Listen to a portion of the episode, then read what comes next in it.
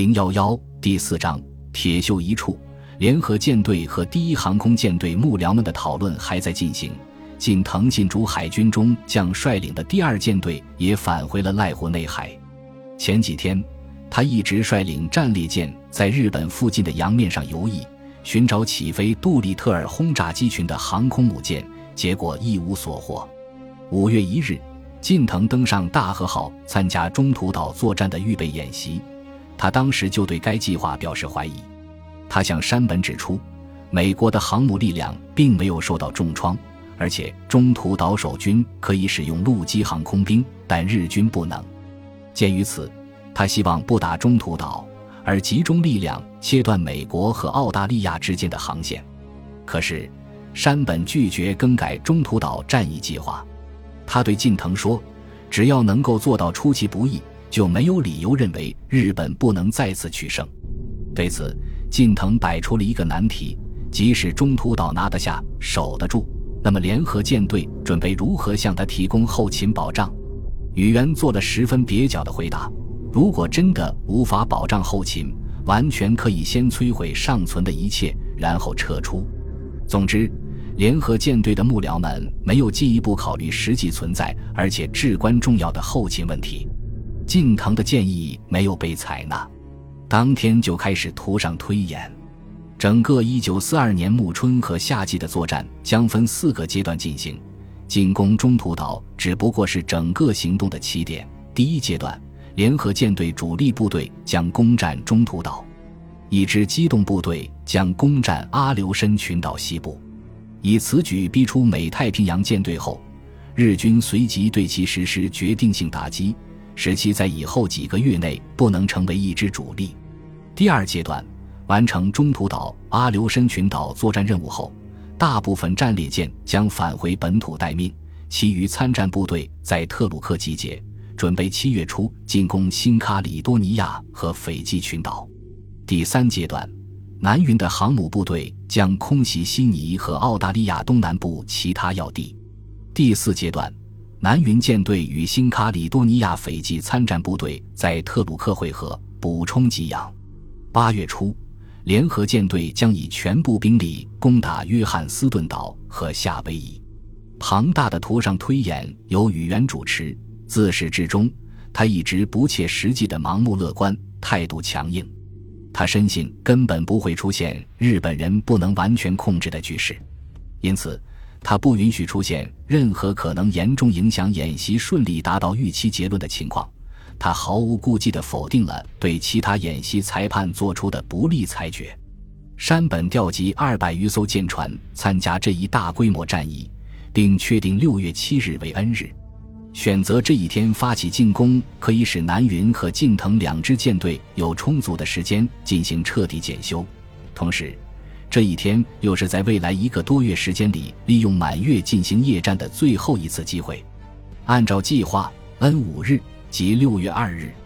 小松辉九海军中将的先遣潜艇部队将在中途岛以东设置由三个部分组成的警戒线，以便侦察敌舰队活动情况。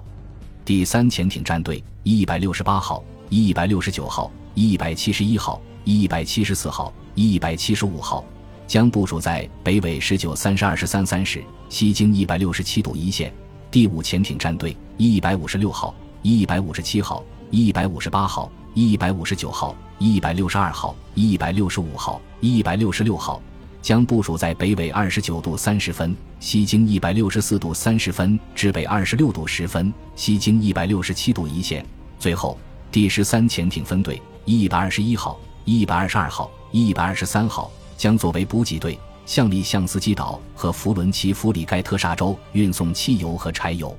按照海军军令部三代的计划，这些潜艇还负责为两架自重三十一吨、飞行距离为四千海里的川西二式水上飞机加油的任务。这两架飞机将从沃特杰环礁起飞，在弗伦奇弗里盖特沙州接受潜艇加油，并对敌兵力及活动进行侦察。因为日本战前在瓦胡岛建立的出色的谍报机构已经痛失，在三月四日，两架这种水上飞机飞抵珍珠港上空，做模拟投弹练习，并投下几颗炸弹，但完全是为了吓唬对方。虽然水下先遣任务极为重要，但潜艇部队司令小松却没有亲自参加演习。不过，他的参谋都参加了。在中途岛作战计划的正式命令中，只字未提潜艇搜索任务。这类作战命令中的潜艇部分，通常是由山本的潜艇参谋由马高泰海军中佐负责起草的。但出于某种原因，黑岛告诉他不必这样做。就位的下一支部队是细宣树四郎海军中将的北方部队，他们将于 N 三日（六月四日）进攻阿留申群岛。这支庞大的舰队令人生畏，它辖有三艘重巡洋舰。三艘轻巡洋舰，一艘辅助巡洋舰，十二艘驱逐舰，三艘扫雷舰，一艘布雷舰，三艘共载一千二百人的陆军登陆队和一千二百五十人的海军登陆队的运输舰，还有两艘航空母舰，载有十六架战斗机和二十一架鱼雷轰炸机的龙骧号和搭载二十四架战斗机和二十一架俯冲轰炸机的隼鹰号，主攻方向是中途岛。南云的第一航空母舰突击部队将于 N 二日（六月五日）从中途岛东北约二百五十海里处开始行动，任务是清除攻击范围内所有敌水面及空中部队，摧毁中途岛的海岸设施。按原计划，南云将率领袭击珍珠港时的六艘航空母舰。由于祥和号和瑞和号仍在南太平洋作战，不知能否赶来参战。但他能指望赤城号、加贺号、飞龙号和苍龙号四艘航空母舰投入中途岛作战。赤城号和加贺号共搭载了四十二架战斗机、四十二架俯冲轰炸机、五十一架鱼雷轰炸机。苍龙号和飞龙号也有同样数目的战斗机和俯冲轰炸机，还有四十二架鱼雷轰炸机。南云的支援舰艇有战列舰真名号和雾岛号。重巡洋舰利根号和筑摩号，轻巡洋舰长良号，还有十一艘驱逐舰。该计划要求由一艘驱逐舰千岁号和一艘巡逻艇神川号组成的藤田类太郎海军少将的水上飞机母舰部队，于次日攻占中途岛西北约六十海里的库雷岛。这样，二十四架舰载战斗机和八架侦察机将以库雷岛为基地支援主力登陆。根据作战演习中的计划，从色班岛出发，由十二艘运输舰和三艘由驱逐舰改装的快速运输舰组成的田中赖三海军少将的输送船团，将于同日（六月六日）与从本土向东稍偏南运动的近藤的中途岛攻击部队主力会合。为使美国人误以为日军主力来自南方，田中的船队需在此时故意让敌方发现。这就需要精确的计算时间，攻击部队既要被敌人发现，又不能过早暴露。N 日凌晨，田中少将的五千人将进行登陆，同时从关岛开来的立田舰南海军中将的重巡洋舰熊野号、三位号、灵谷号、最上号以及两艘驱逐舰实施近距离支援。近藤的主力战列舰金刚号、比瑞号、重巡洋舰爱宕号、鸟海号、妙高号。与黑号轻巡洋舰有两号、八艘驱逐舰，以及载有十二架战斗机和十二架鱼雷轰炸机的小型航空母舰瑞凤号，将留在中途岛西南稍偏南处掩护侧翼。山本的主力部队呢，由日向号、伊势号、扶桑号、山城号等四艘战列舰、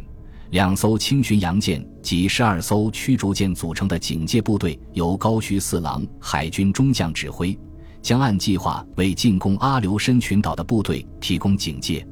山本所在的大和号由战列舰长文号和陆奥号护卫。轻巡洋舰川内号九艘驱逐舰，搭载八架轰炸机的小型航空母舰凤翔号，携带水面作战时用以骚扰美舰的袖珍潜艇的水上飞机母舰千代田号和日进号，均作为支援部队。这样。山本的指挥位置将位于中途岛西北六百海里处，远离潜在的战场。高须的警戒部队在山本以北五百海里处。作为整个作战尖兵的南云部队将在山本以东三百海里处。这时，已经从阿拉斯加海域返回的角田觉志海军少将的第二航空母舰攻击部队将位于警戒部队以东三百海里处。如果一切按照计划进行，这支庞大的舰队将分散在中太平洋北部一千海里的水面上，等待 N 日后的某个时候，美国太平洋舰队在地平线上出现。虽然兵力很分散，但如出现不测，仍可合兵一处集中对敌。不过，没有人相信真会出现这种情况，几乎所有人都认为胜券在握。渡边说：“美国舰队大部在大西洋，据此，我们相信日本海军在太平洋居优势。如果指挥得当，不可能不取胜。这本身就有个很大的如果问题，而且这个计划无疑是以美国人的行动都不出日本人所料为基础的。飞行员们痛心地看到。”联合舰队没有按照山口在四月下旬的会议上提出的方法进行改编，主力这个称号意味深长。尽管山本尺坛要坚持进攻原则，要发挥海军航空兵的威力，但他仍然，也许是下意识的，视战列舰为舰队的皇后。万一美国人提前出现，南云的航空母舰将承受全部正面压力，而这时这些战列舰会在哪里？山本在南云西面三百海里，高须在南云北面近一千海里。如果真出现紧急情况，即使本领再大也无济于事，还不如留在驻岛节省些燃料算了。而南云所需的警戒和保障还得靠自己解决。他的两艘战列舰、两艘重巡洋舰、一艘轻巡洋舰，并不能为四艘，也许是六艘航空母舰提供有效的掩护。本集播放完毕，感谢您的收听，喜欢请订阅加关注，主页有更多精彩内容。